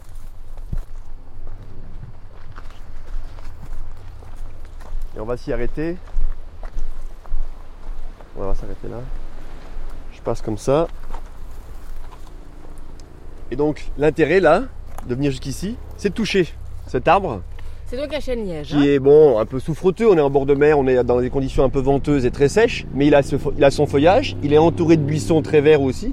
Et si on passe les mains sur le tronc, on a encore les résidus, les traces noires qui n'ont pas été nettoyées par la pluie, par le vent, de l'incendie de 90. On les voit déjà. Enfin, le, le tronc est. Donc là, on le voit bien, voilà. Alors, hein. c'est particulièrement sensible ici dans des conditions où la vie est un peu compliquée parce qu'il y a du vent, il y a de la sécheresse. Mais si on monte dans la colline, on ne voit quasiment plus aucune trace sur les arbres. Pourtant, les arbres qui sont derrière nous, ceux qui sont devant nous, ceux qui sont à droite, ceux qui- ont totalement vu, enfin, totalement brûlé quand le feu est passé en 90. Oui, mais dites euh, 90, il y a 17 ans quand même. Oui, mais 17 ans, c'est pas grand chose pour euh, retrouver un paysage comme ça. Il y a des endroits en Provence, la vraie Provence, qui 100 ans après l'incendie sont toujours pelés, où il n'y a plus aucune forêt et même plus aucun ensemble de buissons cohérents. Je pense aux calanques de Marseille, par exemple. Tout le dessus des calanques de Marseille, il n'y a plus de forêt du tout. C'est de la caillasse, c'est quelques plantes isolées, c'est très joli, mais c'était il y a 100 ans de la forêt. Ça a brûlé, ça ne repousse pas. Dans le massif des morts, on estime qu'il faut entre 10 et 15 ans pour qu'une forêt, pour qu'un paysage naturel se reconstitue à l'identique de ce qu'il était avant l'incendie. Malheureusement, aujourd'hui, c'est quasiment devenu le rythme du passage du feu dans certains endroits. Car quand les plantes se remettent en place, ça peut de nouveau brûler. Mais bon, c'est... Ça repoussera de toute façon. En théorie, ça repoussera. Le rythme, c'est ce que les paléo-anthracnologues ont réussi à mettre en évidence. Ceux qui étudient les charbons fossiles dans les sols, qui confirment leurs données par l'étude des croissances de- des anneaux de croissance sur les arbres, ont réussi à déterminer que, allez, il y a 200, 300 ans en arrière et sûrement jusqu'à il y a très très tard, le rythme du passage du feu dans le massif des morts était d'à peu près 200 à 300 ans. Voilà, ça semble être l'équilibre du massif des morts. Le feu passe tous les 200 ans, remet un peu les compteurs à zéro, ça redémarre, 200 ans après, ça rebrûle. Actuellement, depuis 100 ans, depuis l'avènement du tourisme, depuis l'expansion de l'humain dans le massif des morts, le feu passe en moyenne tous les 50 ans. Ça, c'est trop. Et ça commence à devenir nuisible même aux essences, arbres et arbustes, qui sont censés résister au passage du feu. Car même si les arbres, on peut le dire, certains sont favorisés par le feu, quand même, le passage du feu, c'est une souffrance. C'est une, une- une épreuve à surmonter. S'il la surmonte trop souvent, il s'épuise. Et on se rend compte qu'en plus, avec le réchauffement climatique et les sécheresses euh, consécutives à, cette, euh, à ce changement climatique qu'on subit en ce moment, les arbres ont un peu plus de mal qu'auparavant à se remettre de l'incendie. Donc on sent quand même que dans certains endroits, la forêt régresse. Mais normalement, toutes les plantes ici sont adaptées à résister à l'incendie. La nature est bien faite. Hein. La nature est bien faite. La nature est tellement bien faite que c'est très étudié par les spécialistes parce que c'est vraiment un cas d'école ici. La forêt brûle, la forêt repousse et la vie qui va avec revient plus longtemps que la forêt, mais plus longtemps après que la forêt, mais ça revient. Ah Allez-y. Les promeneurs. Ils profitent. Ces plantes-là, qui poussent sous les chênes c'est le maquis. Le même maquis qu'en Corse, le maquis qui offre plein, plein, ou qui a offert surtout plein de ressources aux hommes du massif des morts, du miel, du matériau pour brûler, du matériau pour toyer, euh, plein, plein de choses. Ce massif euh, des morts, donc sans son maquis, ce serait très, très hum, embêtant pour les gens qui vivaient ici. Et donc sans le maquis, aucune ressource importante, sans le maquis, euh, aucune vie possible dans le massif des morts avant le commerce facile, avant le chemin de fer, avant les routes. Et pour qu'il y ait du maquis, il faut que ça brûle. Il a moins d'odeur ce maquis que le maquis corse, non? Pareil, c'est le même. C'est le même. Moins d'odeur, on est en plein Mistral, on est au mois de juillet, les odeurs elles sont là, mais elles sont tellement volatiles et elles sont transportées par le vent qu'on ne les a pas.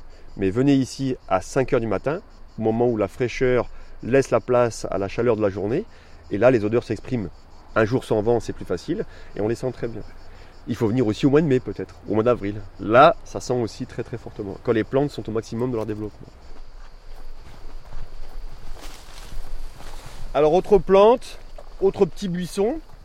Là aussi, il faut toucher. Toucher, palper, on va dire. Les feuilles des extrémités. Pégueux. Voilà, ça, oh pégueux, c'est bien, voilà. C'est ce qu'on dit ici, ça pègue. Alors en bon français, on dirait que ça colle, ça poisse, comme on veut. Maintenant, sentez vos doigts, ça sent aussi une odeur de résine. Enfin bon, ça sent quelque chose. Ça, c'est typique. C'est le cyste. Le cyste de Montpellier, pour être précis, la messugue en provençal. Et le cyste, c'est pareil certains spécialistes disent que c'est une plante du feu, comme la lavande. Lui, il est complètement favorisé par le feu. C'est pas très joli ça. C'est pas très joli actuellement. Regardez toutes ces petites étoiles brunes qui surmontent le buisson. Chaque étoile brune était en fait une graine. C'était une fleur blanche de 2-3 cm de diamètre auparavant, avec un cœur jaune, en avril et en mai. Et quand les six sont en fleurs, avec les lavandes, c'est carrément spectaculaire aussi au niveau de la floraison.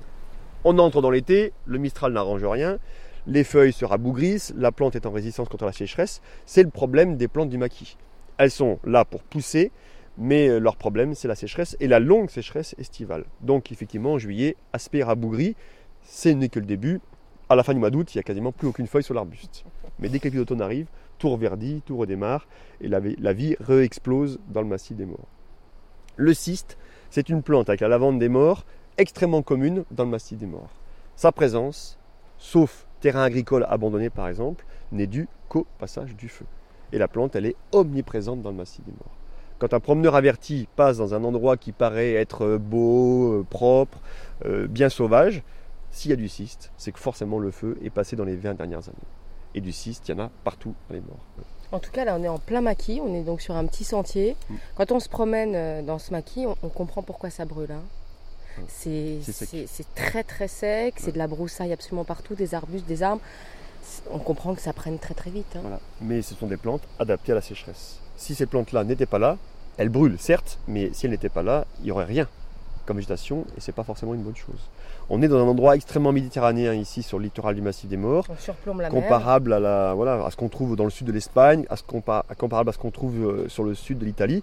Et bien sûr, plus on va vers l'Orient euh, méditerranéen, plus c'est ça. Ce sont des plantes qui sont parfaitement adaptées à la sécheresse, qui vivent, qui poussent, qui se développent en hiver et qui rentrent en régression l'été. En résistant à cet euh, été très sec, elles deviennent extrêmement sèches elles-mêmes. Elles exhalent pleines d'odeurs qui sont autant de gaz inflammables dans l'atmosphère. Elles sont tout plein de colle pour certains, d'autres produits pour d'autres, eux aussi extrêmement inflammables. C'est ce qui explique explicitement que ça brûle facilement. Mais ça brûle facilement, ça survit au passage du feu, c'est même dans certains cas franchement favorisé par le passage du feu, et le feu, dans le cas du maquis, n'est jamais une fin. Ce n'est qu'un renouveau, éventuellement.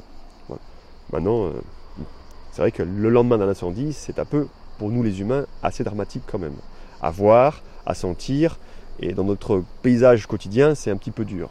Maintenant, euh, voilà, 15 ans après, aujourd'hui, je voudrais bien savoir qui à Cavalère, par exemple, se rappelle vraiment d'un paysage austère qu'il y avait ici à 15 ans. On ne s'en rappelle plus. Et le problème, c'est que ne s'en rappelant plus, le réflexe des mégots, des bouteilles, euh, des petits gestes à ne pas faire pour l'incendie, on les oublie aussi. Et on les refait. Et du coup, c'est prêt à brûler. Et c'est ce qui se passe. Alors les gens de l'extérieur, on peut le comprendre, mais même les gens d'ici. On perd euh, l'image qu'il y avait ici de paysages noirs, charbonneux, avec des totems de chêne-liège noircis euh, dans la lumière, qui a quand même perduré pendant quelques mois. Et du coup, on recommence à faire tout ce qu'il ne faut pas faire, et le feu a toutes les chances de repasser.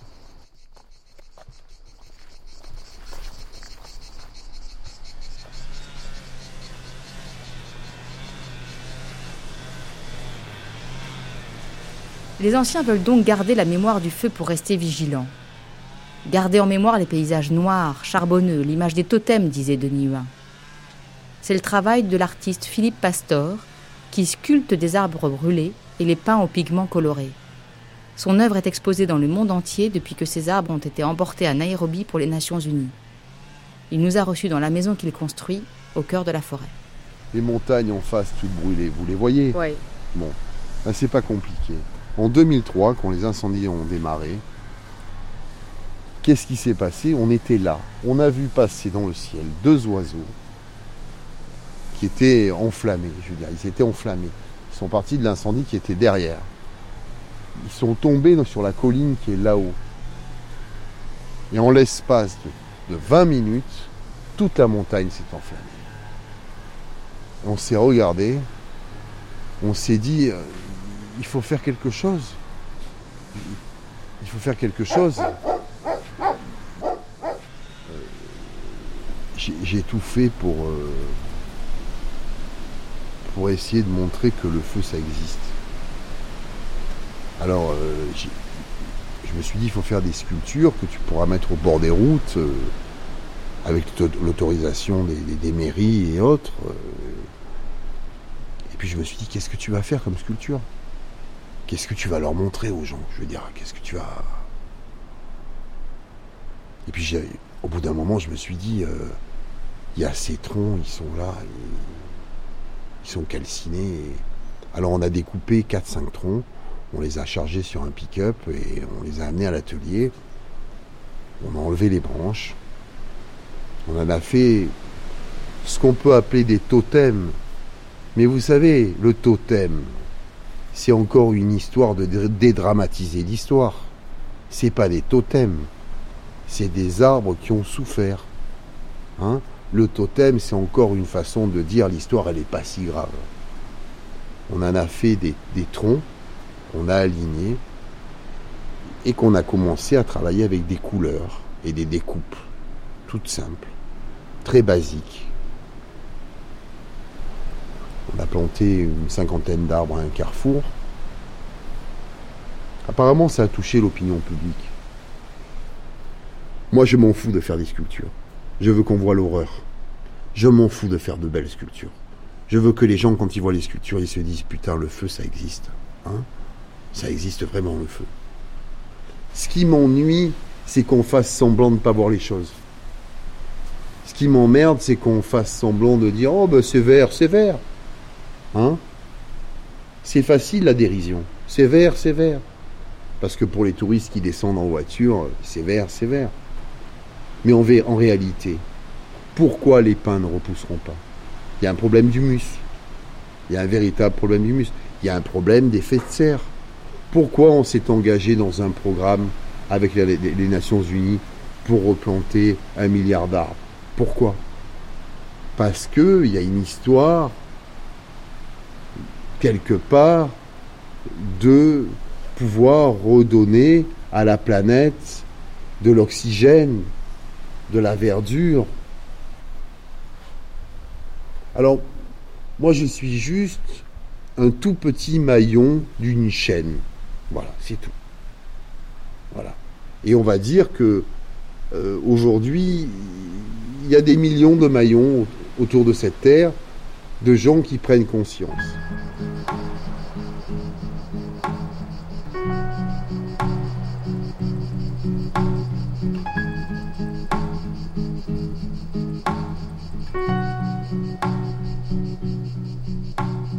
C'était Feu vert, les Français et l'environnement, une émission de Caroline Brouet réalisée par Pascal Rayet, Archives Sophie Gillery et Véronique Jolivet. Prise de son Philippe Etienne. Mixage Annick Bria. Documentation Fleur Rodriguez. On se retrouve demain pour la troisième de cette série, une émission qui sera consacrée à la Terre.